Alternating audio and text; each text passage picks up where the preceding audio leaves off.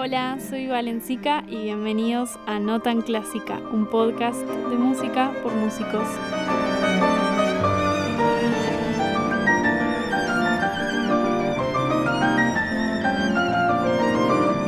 En el episodio de hoy converso con un musicazo y una persona increíble de la que aprendí un montón. En esta primera parte charlo con Pedro Velora, guitarrista de jazz y no solo de jazz, sobre un montón de cuestiones que me parecieron re importantes, pero principalmente sobre la importancia de ser sinceros con nosotros mismos al momento de hacer música, de escucharnos y encontrar nuestra individualidad como intérpretes y sobre la relación con nosotros mismos al momento de hacer música. Así que quédense hasta el final porque además hay un poco de música. Mi nombre es Pedro Velora, eh, vivo en, Bariloche, que es el lugar en el que me crié y en el que elegí vivir después de, haber estudiado y viajado bastante. Toco la guitarra. Estilísticamente, la gente me dice que lo que yo toco es jazz, pero a mí me parece que es más música, aunque sin duda tiene bastante de improvisación y, y, demás, entonces puedo entender que eso en nuestra cultura remita al jazz, pero en realidad de improvisación por un montón de lugares. Eh, también compongo, soy arreglador, trabajé bastante haciendo arreglos para Big Band y dirigiendo Big Bands y desde hace ya bastante tiempo empecé a, moverme mucho por internet y, demás y hacer videos en YouTube, digamos, en un canal que es una de las cosas que más me gusta hacer en este, este planeta. Y escribí un libro armonía que es de descarga gratuita con una licencia Creative Commons, así me gusta mucho todo ese mundo de las licencias libres y es un libro que, se, que lo descargó un montón de gente. Y hoy en día me dedico a dar clases exclusivamente vía Skype ya hace varios años que lo único que hago es clases vía Skype, eh, así que ahora, digamos, en, el corona, en el corona mundo, digamos, eh, por fin me siento aceptado ahora, es como digo, ven, Sos un adelantado. Sí, sí un adelantado algo que nadie buscaba, así que también es un título. Pero, pero sí, en ese sentido, como quitando la connotación de si está bueno o está malo, sí, digamos, estaba haciendo esto que hoy en día es la, la nueva realidad de mucha gente, de alguna manera era algo que yo venía haciendo ya hace rato. Y después tengo mi, mi estudio de grabación acá en casa, donde también, donde también grabo los videos, donde produzco música, es decir, compongo y puedo grabar acá mismo, es decir, de una idea a algo publicado en Spotify puede suceder todo acá adentro, en esta mezcla de templo y juguetería. ¡Qué genial! Bueno, me muero, tener un estudio en casa es un sueño. Así que, bueno, te quería preguntar cómo es que empezaste con la música, cómo elegiste la guitarra y eso. Qué lindo. Eh, a ver, em, hay veces que me parece que, el, digamos, nosotros siempre hablamos de, la música, pero en realidad es, lo que uno hace y uno lo podría hacer a través de la música, a través de la pintura o a través de la manera de, manejar un kiosco, ¿no? Es, es, lo que uno es y uno simplemente encuentra como una vía, ¿no? Digo, pero puntualmente respondiendo a, a, la pregunta, lo que sucedió, lo primero es cuando yo tenía, yo estaba en sexto grado, una cosa así, encontré una manera de relacionarme a través de memorizar los discos de Lelutier. Ah. Eh, y entonces lo que hacía era, me, acordaba de memoria los discos y en los recreos yo representaba el tema entero haciendo todas las voces de, de los temas de Lelutier. Y, y eso me, me, encantaba. En ese mismo momento, también un poco con lo de Lelutier, falleció mi abuelo, el padre de mi padre, que, en el que yo tuve muy poco contacto directo, pero mi padre heredó toda su colección de discos y demás, y eran todos discos de jazz en ese momento, claro, obviamente si hubiera habido Netflix, YouTube, eh, hubiera estado en eso, hubiera sido mucho más divertido, pero el mundo era, era un cassette de Ella Fitch era, una super PlayStation, entonces estaba, me puse a escuchar eso a full. Y entonces mi primer contacto con la música fue desde ese lado, muy como oyente de ponerme a escuchar esa música y de los discos de, de Lelutier Después, cuando cumplí 13, en primer año de la secundaria, tuve la suerte de estar en una escuela con un excelente maestro de música, que es Alejandro Fernández Aranda, acá en Bariloche, que yo tuve una experiencia alucinante con él. Había clases de guitarra y también había, por fuera de la clase de música de la escuela, había talleres y rápidamente la música se transformó en, en algo que, que equilibra y sirve también de excusa para un montón de cosas que me son importantes a mí me es difícil relacionarme, y en ese momento ni hablar, con la gente simplemente sin tener una razón. No, eh, entonces es como que a, través de la música era como, uy, nos podemos juntar, podemos hacer algo juntos. Claro, me gusta esto que decís como que la música es para vos, como la manera que encontraste de canalizar cosas de la vida, como que, que es parte de tu vida necesaria para complementarla. Sí, y que también responde a algo que para mí es mucho más profundo, ¿no? Es como en un punto si te dicen, ¿y vos por qué hablas castellano? Y es como, bueno, hablé castellano, pues nací en un lugar donde hablaban castellano, digamos, hay una parte como fortuita del asunto, y después, pues necesito expresarme y comunicarme. Y el castellano fue una herramienta que tuve acá adelante. Y por supuesto, si hubiera aprendido en un idioma que no diferencia entre masculino y femenino, mi pensamiento sería distinto que en un idioma que sí lo diferencia.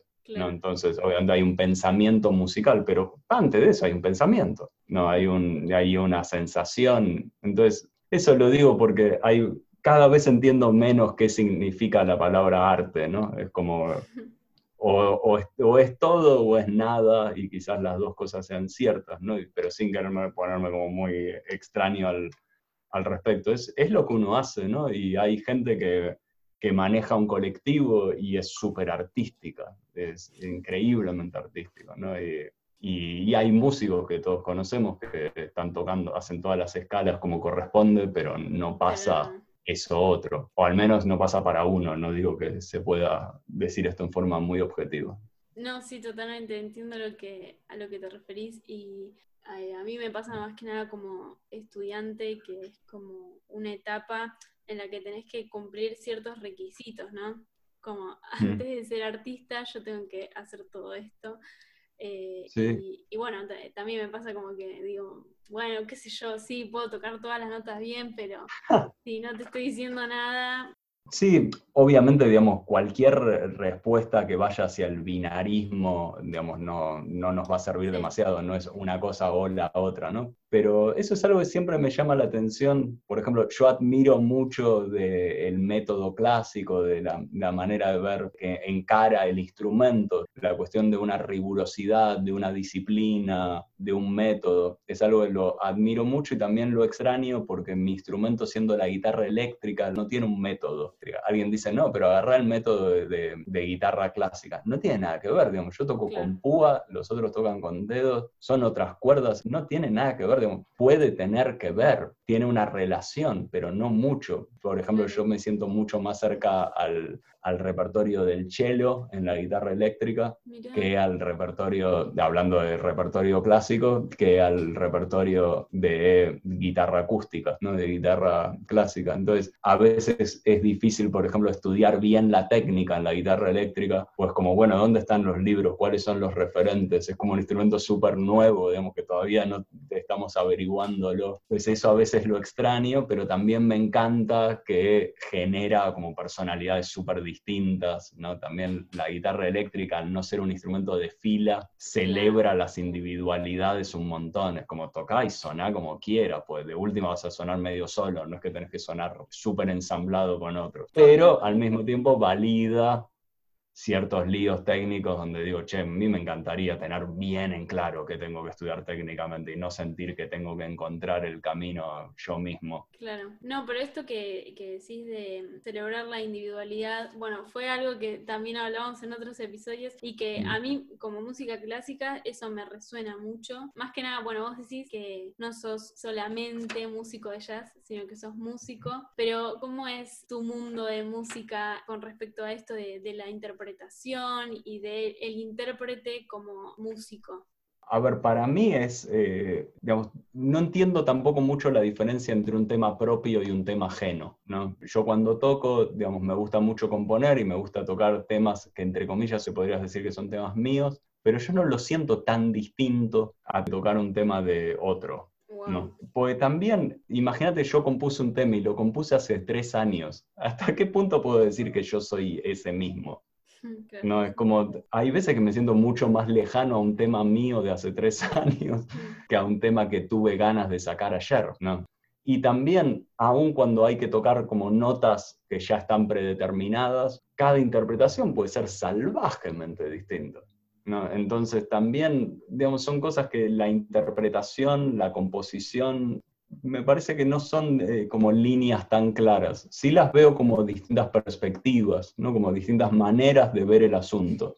Pero que todo asunto se puede ver enriquecido por esas, por esas distintas perspectivas. Sí, digamos, siento de que hay como personalidades que van mejor con una perspectiva que con otra, ¿no? me acuerdo alguna vez hablando con alguien que tocaba música clásica, yo le decía, yo estaría en pánico de subirme a un escenario teniendo que tocar unas notas que son sí o sí esas.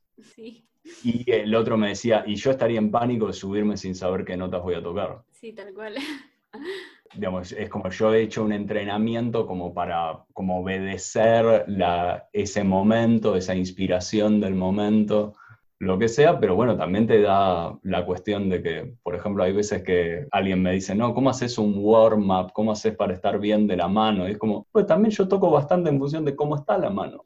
Si la mano tiene ganas de tocar despacio, toco despacio. Entonces es como, en el primer tema, quizás toco más tranquilo no hace falta, digamos, cuando uno tiene esta cuestión de la improvisación, es como, ¿y si me lastimo un dedo? Ok, toco cosas que no usen ese dedo. Y quizás hasta me llevo a un lugar creativo mucho mejor que si estuviera en la situación ideal. Claro, me, encanta. Así que, eh, ¿vos cómo lo ves a esto? ¿Cómo, lo sentís? No, o sea, entiendo lo que te dijo esa persona, eh, porque, por ejemplo, bueno, mi papá, mi papá toca el piano, entonces algunas veces hemos como querido, qué sé yo, improvisar y por ahí mi mentalidad de música clásica no me deja como, no sé, equivocarme o sí, como llegar a liberarme. Y entonces como que esto que decís me vuela la cabeza porque me parece que son dos mentalidades como distintas, esto que decís, dos perspectivas completamente distintas,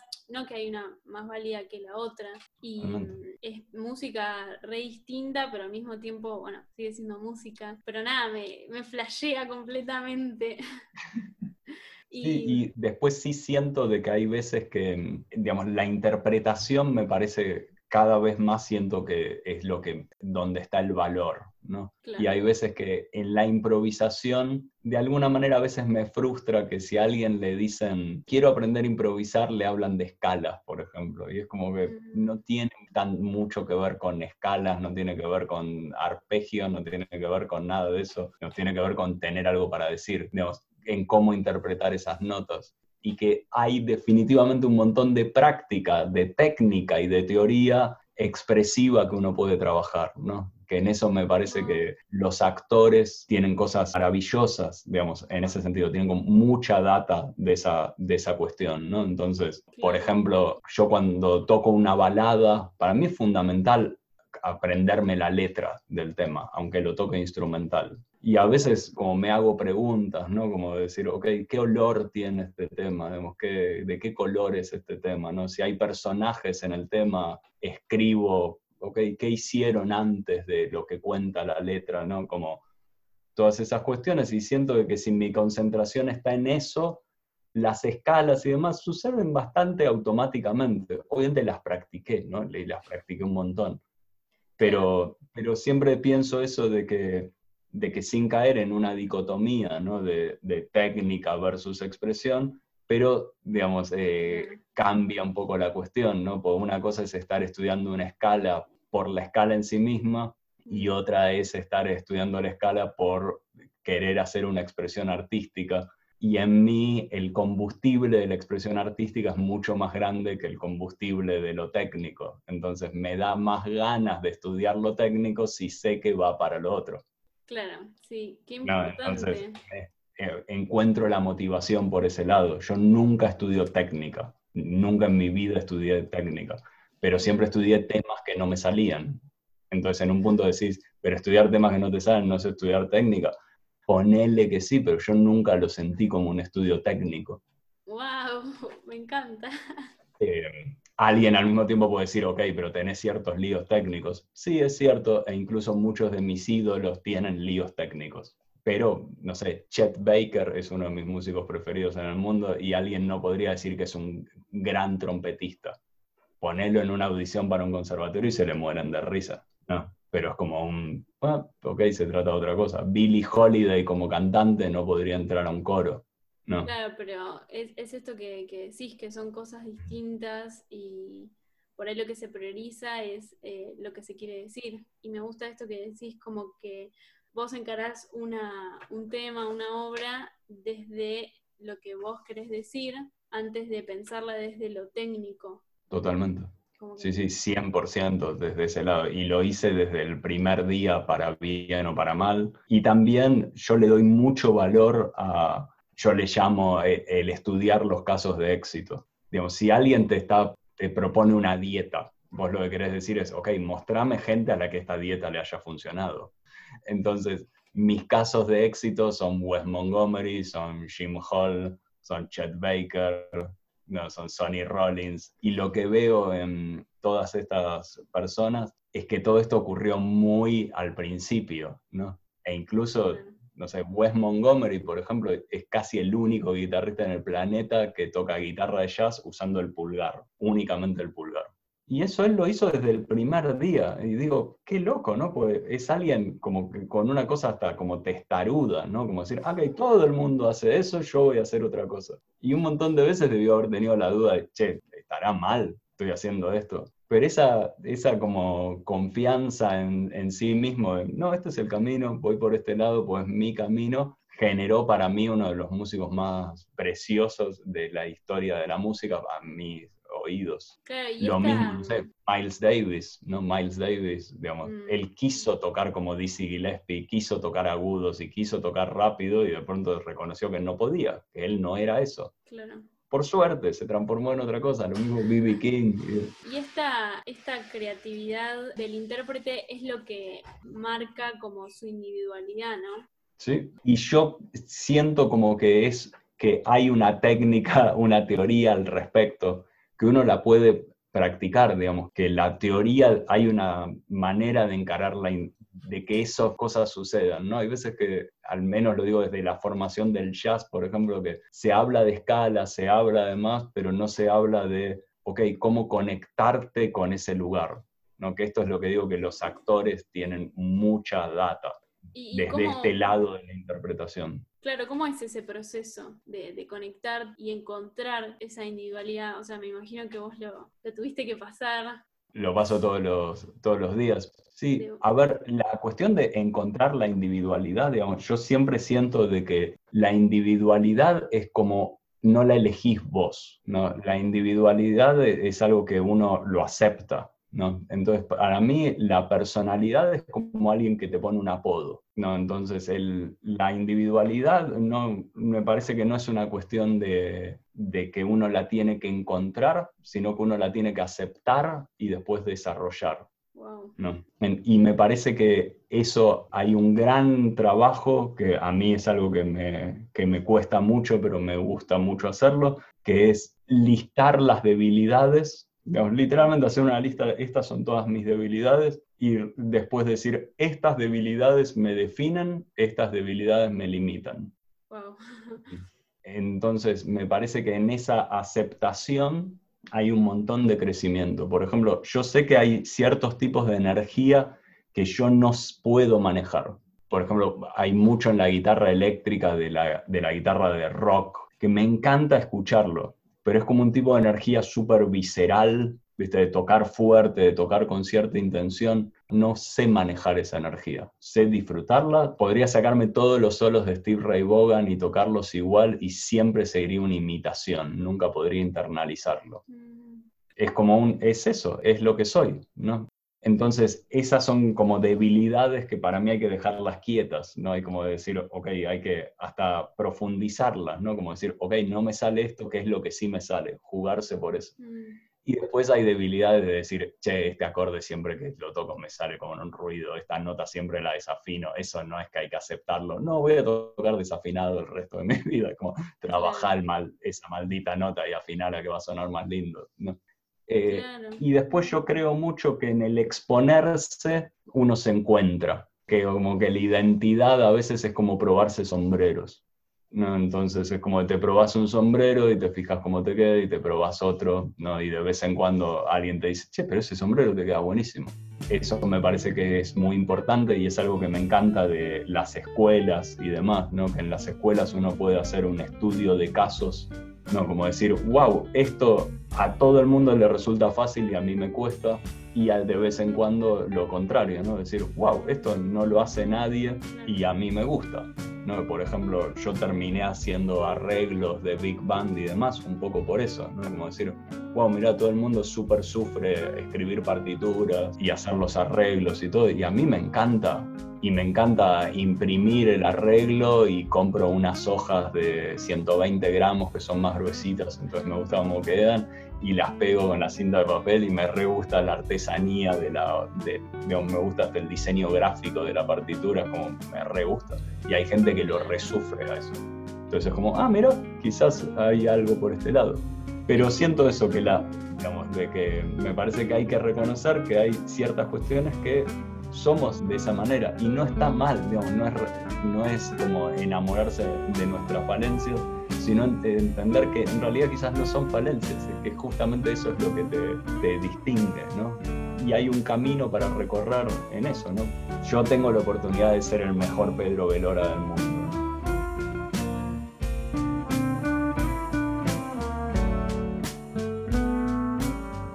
Esta fue la primera parte de la conversación que tuvimos con Pedro Velora. Ahora estamos escuchando Las Esperanzas, el último tema que sacó Pedro para su nuevo y próximo disco. Si quieren conocer la historia y el proceso de producción y creación de esta canción, les recomiendo que vayan a ver el último video que hizo Pedro a su canal de YouTube, Pedro Velora. Si te gustó este episodio, no te olvides de compartirlo con tus amigas, con tus amigos y de seguirnos en nuestras plataformas de podcast como Google Podcast, Spotify, Apple Podcast. También puedes seguirnos en Instagram arroba notanclásica.podcast. Gracias por quedarte escuchando hasta el final.